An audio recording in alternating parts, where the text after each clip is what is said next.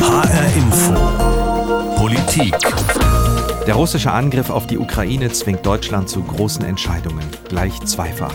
In der Sicherheitspolitik und in der Energiefrage. Deutschland liefert wieder Waffen in ein Kriegsgebiet und will aufrüsten. Das ist die Zeitenwende, die in aller Munde ist. Die noch viel größere Zeitenwende aber erleben wir schon viel länger.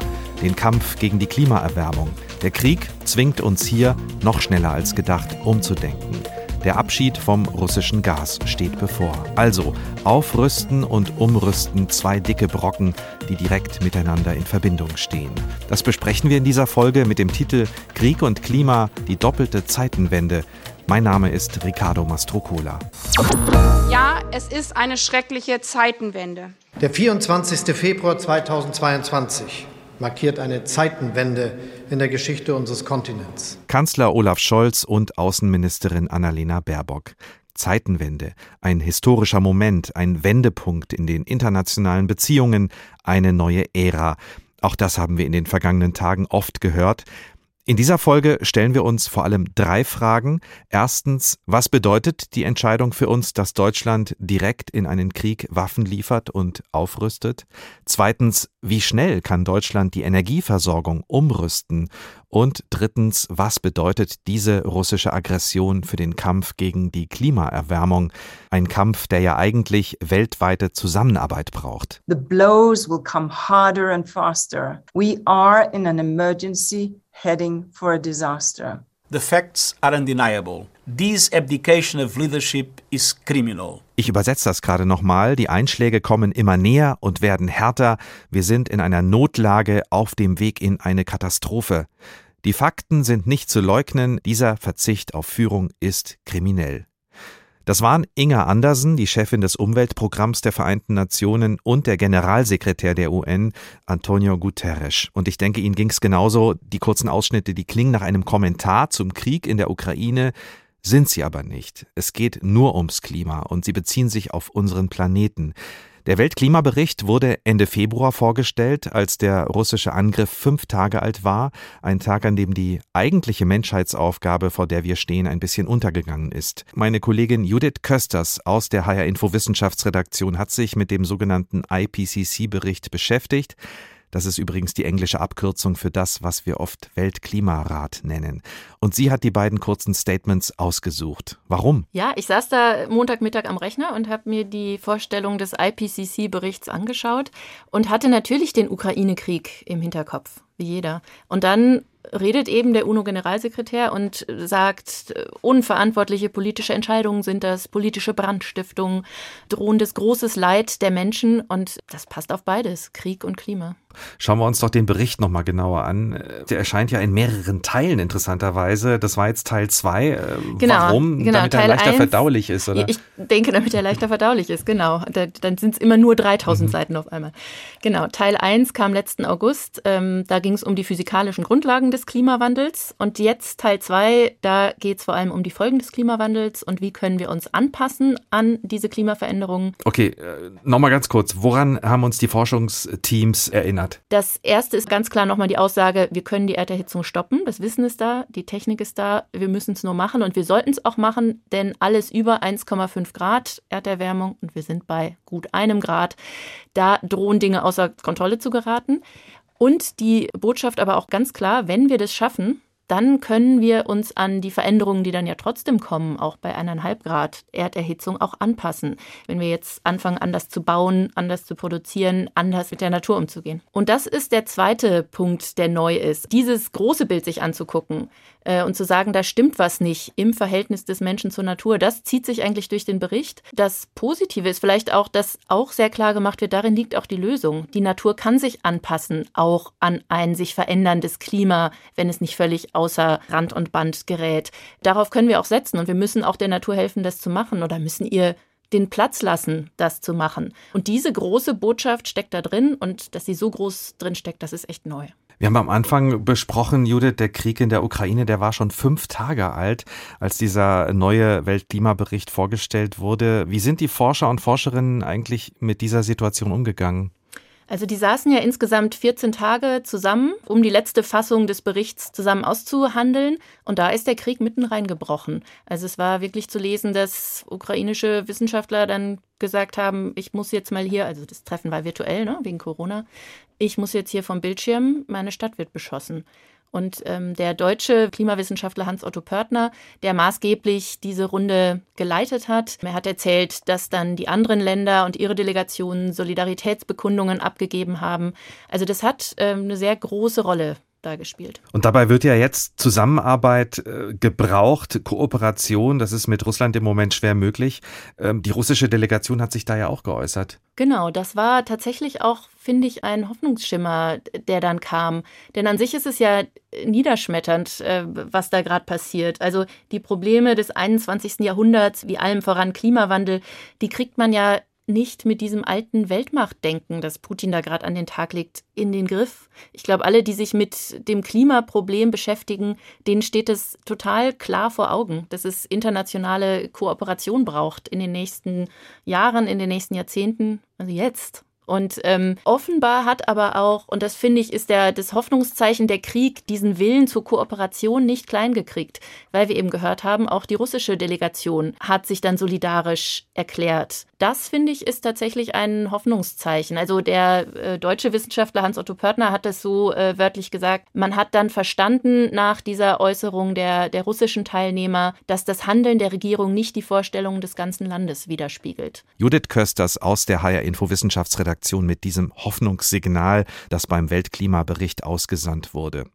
Dass wir uns vom fossilen Zeitalter verabschieden müssen, das wissen wir längst, aber es wird uns in diesen Tagen nochmal brutal bewusst gemacht. Bevor wir zur Energiefrage kommen und wie wir die Versorgung anders, aber so schnell wie möglich ohne russisches Gas sicherstellen können, kehren wir nochmal zurück zum Begriff Zeitenwende, wie sie der Bundeskanzler beschrieben hat. Nicole Deitelhoff ist Friedensforscherin und Leiterin der Hessischen Stiftung Friedens- und Konfliktforschung in Frankfurt. Sie sagt, es ist eine neue weltpolitische Ära, ein neuer kalter Krieg, in den wir eintreten und dazu gehörten auch neue Maßnahmen. Und da wären wir eben direkt beim Punkt Waffenlieferungen an die Ukraine. Welche außenpolitischen Folgen hat das für uns? Also es gab natürlich auch in der Vergangenheit Waffenlieferungen, aber nicht an eine Partei in einem bewaffneten Konflikt. Das ist ja, glaube ich, der Punkt, um den es da geht. Das hat erstmal für uns wenig direkte Konsequenzen. Also ich glaube, bei vielen überwiegt momentan die Sorge, dass das ein aktiver Eintritt in diesen Krieg zwischen der Ukraine und Russland sein könnte. Das ist es international betrachtet nicht. Also natürlich kann Russland sagen, damit begebt ihr euch faktisch in einen Krieg mit mir, aber sozusagen völkerrechtlich betrachtet ist es das einfach nicht.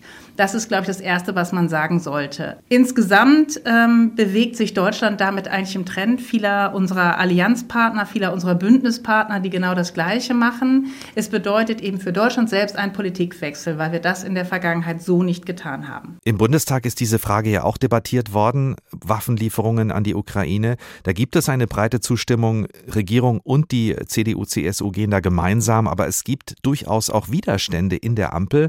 SPD- und Grünen-Politiker, die Bauchkrummeln haben. Sehr deutlich geworden ist die linken Politikerin Amira Mohamed Ali.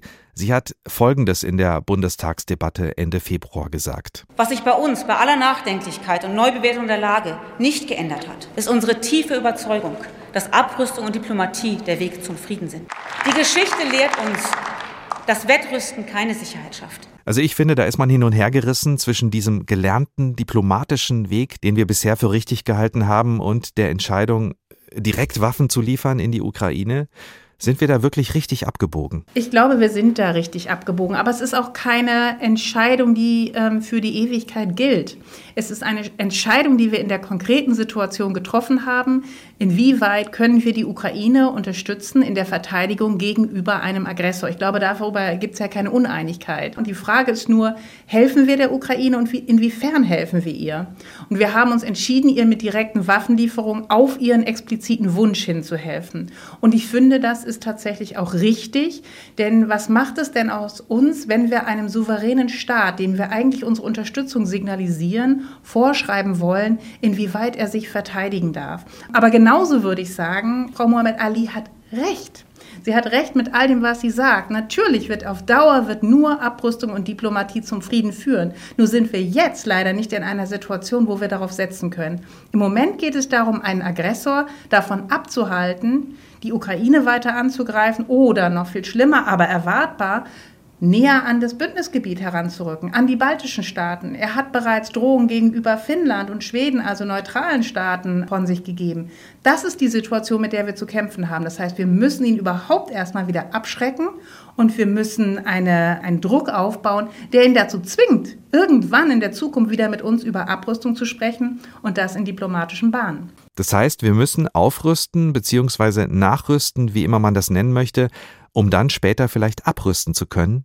Klingt nicht schön, aber ich glaube, genau so ist es. Im Grunde genommen geht es jetzt darum, überhaupt unseren Bündnisverpflichtungen nachkommen zu können. Sehr lange haben wir die untererfüllt und es geht jetzt darum, die Ausrüstung tatsächlich zur Verfügung zu stellen, damit wir die Ostflanke des NATO-Gebiets tatsächlich absichern können. Es geht nicht darum, dass wir die nächste Generation toller militärischer Flugzeuge oder ähnliches beschaffen. Es geht überhaupt erstmal darum, unseren Aufgaben nachzukommen und dann darüber überhaupt in eine Situation zu kommen, auch gegenüber Russland wieder ein deutliches Angebot machen zu können, worüber wir eigentlich verhandeln wollen und für die russische Seite den Druck so weit zu erhöhen, dass sie dieses Angebot nicht mehr ausschlagen können. Hätte es denn die Alternative überhaupt gegeben? Hätte die Bundesregierung zum Beispiel sagen können, äh, wir können und wollen aufgrund unserer Geschichte, der historischen Schuld, keine Waffen liefern in die Ukraine, sondern bleiben im Hintergrund, zum Beispiel als Geldgeber. Wäre das eine Alternative gewesen? Natürlich, diese Alternative hat es immer gegeben. Ähm, die Bundesregierung hat sich dagegen entschieden. Ich glaube, mit guten Gründen. Mit dem Geld hätte die Ukraine, was hätte sie machen sollen, nicht? Papierflieger bauen. Man hätte doch wiederum nur die Verantwortung an andere Bündnispartner weitergegeben, indem man gesagt hätte, hier ist das deutsche Geld, mit dem deutschen Geld kauft euch jetzt französische Rüstungsgüter. Das hätte eine Zeitverzögerung gebracht und das hätte im Grunde genommen an der eigentlichen Sache nichts geändert. Also von daher, diese Entscheidung, hier zu direkten Waffenlieferungen zu gehen, ist nach wie vor, ich finde es eine der härtesten Entscheidungen, die man treffen konnte, aufgrund der Geschichte, die wir haben und aufgrund des Bekenntnisses, das wir auch als Zivilmacht Deutschland haben. Aber ich habe Verständnis dafür in der gegenwärtigen Situation und ich, aber das ist persönlich, ich spreche nicht für die gesamte Friedensforschung, ich verstehe diese Position und unterstütze sie auch. Nicole Deitelhoff, die Frankfurter Friedensforscherin, die sich jetzt mit Krieg und den Folgen beschäftigt und dabei im Moment auch die Berliner Politik berät beim Thema Sanktionen. Die Bundesregierung wird jetzt 100 Milliarden Euro in die Hand nehmen, um die Bundeswehr zu stärken, nachzurüsten, aufzurüsten. Das alles kommt in einen Sonderfonds. Ich habe unseren Berliner Korrespondenten Jan Zimmermann gefragt, wo das Geld genau herkommen soll. Also Bundeskanzler Scholz und die Bundesregierung sprechen ja von einem Sondervermögen, das jetzt auf den Weg gebracht werden soll. Das ist natürlich ein irreführender Begriff, weil das kein Vermögen im klassischen Sinne ist, sondern in der Tat, das Geld soll aufgenommen werden. Es handelt sich also um Schulden, da werden Schulden gemacht. Und das ist dieses Jahr jetzt noch möglich, weil die Schuldenbremse noch ausgesetzt ist. Deshalb macht man das jetzt noch schnell, kann man dieses Geld aufnehmen. Ab dem kommenden Jahr soll ja dann laut Bundesfinanzminister Lindner die Schuldenbremse wieder gelten und dann würde das nicht mehr gehen. Unabhängig davon jetzt, wie das Geld für die Bundeswehr und die Sicherheit insgesamt ausgegeben wird, wie sicher können wir sein, dass damit andere Ziele der Ampelregierung nicht vernachlässigt werden? Also sicher kann man sich da nicht sein, aber ich denke, am Klimaschutz wird nicht gespart werden. Das kann ich mir zur Stunde nicht vorstellen. Die aktuelle Situation, also die Abhängigkeit von Russland von den fossilen Rohstoffen, führt ja vielen gerade vor Augen, welche Probleme das zur Folge haben kann und aktuell ja auch hat. Die Preise für Öl und Gas steigen und steigen, jetzt noch getrieben durch den Krieg in der Ukraine und parteiübergreifend höre ich, wir müssen aus dieser Spirale rauskommen. Wir müssen diese Abhängigkeiten reduzieren. Niedersachsens Ministerpräsident Weil fordert ja jetzt eine noch schnellere Energiewende als bisher geplant. Und so sehen das ja die meisten in der Bundesregierung derzeit sowieso. Du hast gerade gesagt, am Klimaschutz soll nicht gespart werden, aber wir hören ja jetzt schon, äh, dass äh, darüber nachgedacht wird, äh, AKW und auch Kohlekraftwerke möglicherweise länger laufen zu lassen. Die Grünen selbst haben das ins Spiel gebracht. Steht der Klimaschutz da nicht doch hinten an? Also Bundeswirtschaftsminister Robert Habeck hat das ja prüfen lassen, also eine Verlängerung von Atomkraftwerken, dem Betrieb. Vor dem Hintergrund der explodierenden Energiepreise eben. Also man möchte sich da offenbar auch nicht diesem Vorwurf aussetzen, dass man aus rein ideologischen Gründen solche Möglichkeiten ausschließt. Aber die Prüfung soll ja ergeben haben, Atomkraftwerke länger laufen lassen, dass das nicht die Lösung ist. Insbesondere wegen sicherheitstechnischen Problemen, heißt es aus dem Ministerium. Und die Betreiber scheinen da ja auch kein Interesse zu haben, mhm. weil die Abwicklung der Anlagen schon so weit vorangeschritten ist, dass ein Weiterbetrieb nicht oder kaum mehr möglich sei. Und es gibt auch einige, die jetzt noch zum Beispiel ähm, den Kohleausstieg neu diskutieren wollen, zum Beispiel Brandenburgs Ministerpräsident Voigtke. Das ist ja auch so eine Debatte, die diese Woche aufkam.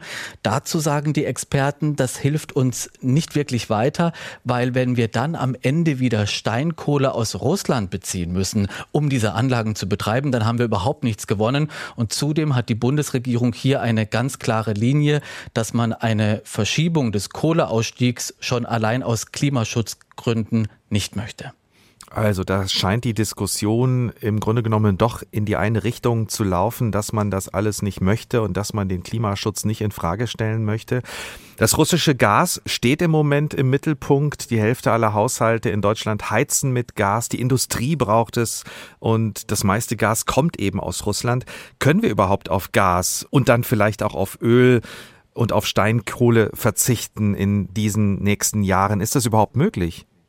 Das ist eine gute und eine wichtige Frage, die auch gerade ja immer häufiger gestellt wird. Und wir haben darüber mit Energieexperten gesprochen, zum Beispiel Claudia Kempfert vom Deutschen Institut für Wirtschaftsforschung, die Energieexpertin dort. Und die sagt, also kurzfristig wäre das ein großer Kraftakt, wenn man jetzt von heute auf morgen eben auf Öl und Gas aus Russland verzichten würde. Es wäre aber möglich, zumindest bei Öl und Kohle wäre das möglich, weil es da wohl genügend Alternativen gäbe, also andere Länder, die uns beliefern könnten. Problematisch wird das Ganze beim Gas. Da ist äh, vor allem das eine, es ist immer noch weit verbreitet Gas in Deutschland, in den Privathaushalten, aber auch in der Industrie. Und die Gasbranche selbst sagt dazu, dass das ein volkswirtschaftlicher Schock wäre mit ungeahnten relevanten Folgen, wenn man jetzt eben von heute auf morgen auf Gas aus Russland verzichten würde. Vor allem die Automobil, die Chemie, die Stahlindustrie und noch weitere hätten da wirklich ein großes Problem. Die Verbraucher sind ja bei der Energieversorgung vorrangig gesichert. Die müssten sich erstmal keine Sorgen machen, aber die Industrie müsste dann wohl Energie einsparen, die Produktion in der Folge drosseln. Alles nicht unmöglich, aber sehr teuer und vermutlich mit unschönen Folgen. Deshalb arbeitet ja die Bundesregierung und auch Brüssel mit Hochdruck daran, Alternativen aufzutun, zum Beispiel Flüssiggas aus verschiedenen Ländern. Wir haben es eben noch mal gehört. Auf Öl und Kohle aus Russland zu verzichten, das wäre ein Kraftakt, aber machbar in nächster Zeit. Aber Gas, das ist ein akutes Problem. Und da kommen wir zur dritten Frage, die ich anfangs gestellt habe. Wie schnell kann Deutschland die Energieversorgung tatsächlich umlenken und umrüsten? Michael Sterner ist Ingenieur, er ist Professor für Energiespeicher und Energiesysteme in Regensburg an der dortigen Technischen Hochschule. Atomkraft war und ist für ihn keine Option, nicht in friedlichen und erst recht nicht in kriegerischen Zeiten, und das zeigt uns auch die Lage in der Ukraine im Moment.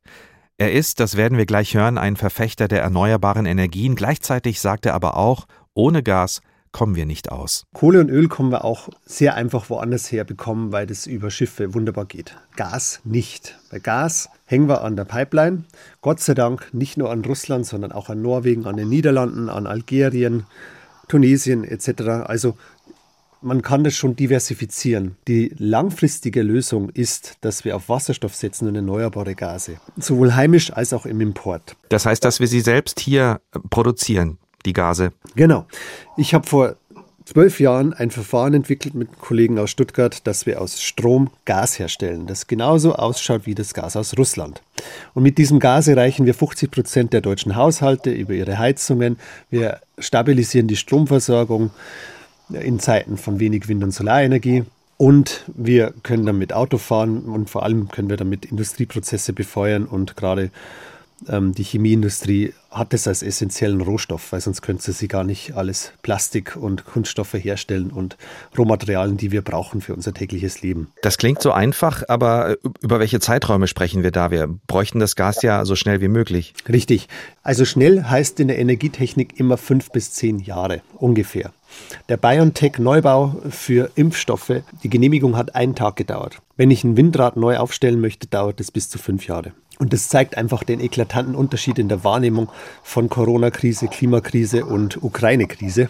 Wir müssen es alles zusammendenken. Und das heißt unterm Strich, die beste Waffe, die wir hier in Deutschland gegen Russland haben, ist, dass wir aufhören, mit Benzin und Diesel unsere Autos zu fahren und mit Gas zu heizen und mit Kohle zu feuern. Deswegen der Ausbau erneuerbarer Energien ist das A und O und daran angeschlossen eben auch die Gasproduktion in Deutschland, aber auch international. Und da denke ich vor allem halt an Schottland, die riesige Offshore-Windpotenziale haben, da auch rein wollen, da könnte man wunderbar Pipelines runterlegen zu uns, die dann halt das grüne Gas zu uns bringen. Ja. Das Problem haben wir ja jetzt äh, ganz akut und wir haben, Sie haben es beschrieben, mit politischen und auch gesellschaftlichen Hürden zu kämpfen beim Ausbau der Erneuerbaren, beim Bau der Trassen auch noch für Windstrom durch das Land. Gerade auch bei Ihnen in Bayern wird ja kaum was gebaut wegen des Abstandes, den Windräder zu Wohnhäusern haben müssen.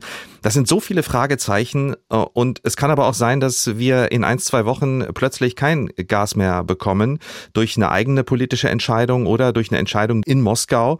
Womit müssen wir dann im Moment rechnen? Eigentlich mit rein gar nichts. Wir haben nämlich Gasspeicher, die wir dummerweise auch teilweise an Russland verkauft haben, am Gazprom, ironischerweise. Aber wir haben eine riesige Gasinfrastruktur mit 500.000 äh, Kilometern die unterirdische Speicher hat. Wenn sie voll sind, können die über drei Monate die deutsche Stromversorgung aufrechterhalten. Also das ist das riesen da ist ein Riesenpfund in der Gasinfrastruktur und die sollten wir weiter nutzen und dann einfach den Bezug diversifizieren, von anderswoher ähm, Gas beziehen und, und sonst halt wirklich schauen, dass wir diese fossile Abhängigkeit endlich durchbrechen und äh, die friedliche und freiheitliche erneuerbare Energie nutzen. Und denken Sie, dass mit all den Vorschlägen, die Sie jetzt gemacht haben, dass wir es dann tatsächlich schaffen, ähm, über den Sommer, über den nächsten Herbst und Winter das langsam so umzulenken, dass es nicht so richtig wehtut? Wir kommen locker über den Sommer, weil der Hauptgasverbrauch ist im Winter. Aber jetzt im Sommer würde ich schauen, dass alle Handwerker und Heizungsbauer nicht die Wärmepumpe verteufeln, sondern sie massiv einbauen. Weil bisher war es immer so, ach, die Gastherme ist noch gut, die hält noch, die Gasheizung ist super, auch der Ölkessel ist ja erst 15 Jahre alt. Da muss ein radikales Umdenken her, auch in der Ausbildung, dass wir hier die Abhängigkeit von Gas brechen. Und was ganz einfach ist, was fast nichts kostet, mit einem Tempolimit ließen sich fast 4 Milliarden Liter Benzin und Diesel und knapp 10 Millionen Tonnen CO2 einsparen. Das wäre ein allereinfachster Weg, um Abhängigkeiten zu reduzieren. Michael Sterner, Energieexperte von der Ostbayerischen Technischen Hochschule Regensburg. Er beruhigt, wir kriegen das hin mit dem Umsteuern weg vom russischen Gas, wir sollten es schlicht selbst herstellen mithilfe der erneuerbaren Energien. Freiheitliche erneuerbare Energien hat er sie genannt. Eine neue Zeit ist angebrochen und der Krieg in der Ukraine zwingt uns, altbewährtes abzustreifen, zwingt uns die Energie- und Klimapolitik nochmals zu überdenken, zu beschleunigen und zwingt uns zu einer Neuausrichtung der Außenpolitik. Beides muss zusammengedacht werden, das sagt auch die Friedensforscherin Nicole Deitelhoff.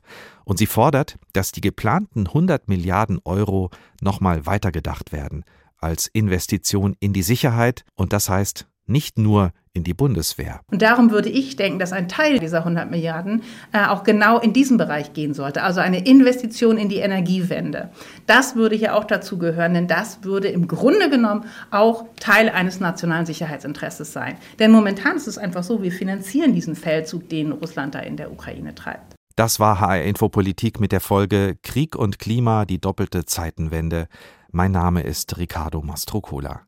Sie finden die Sendung wie immer auch auf hrinforadio.de, in der ARD Audiothek und überall da, wo Sie gerne Podcasts hören. Und da finden Sie übrigens auch unser Interview mit Christiane Hoffmann, ehemalige Spiegelkorrespondentin, jetzt Regierungssprecherin, die von der Flucht ihres Vaters erzählt, 1945 nach Westen und das in Beziehung setzt mit der Flucht aus der Ukraine.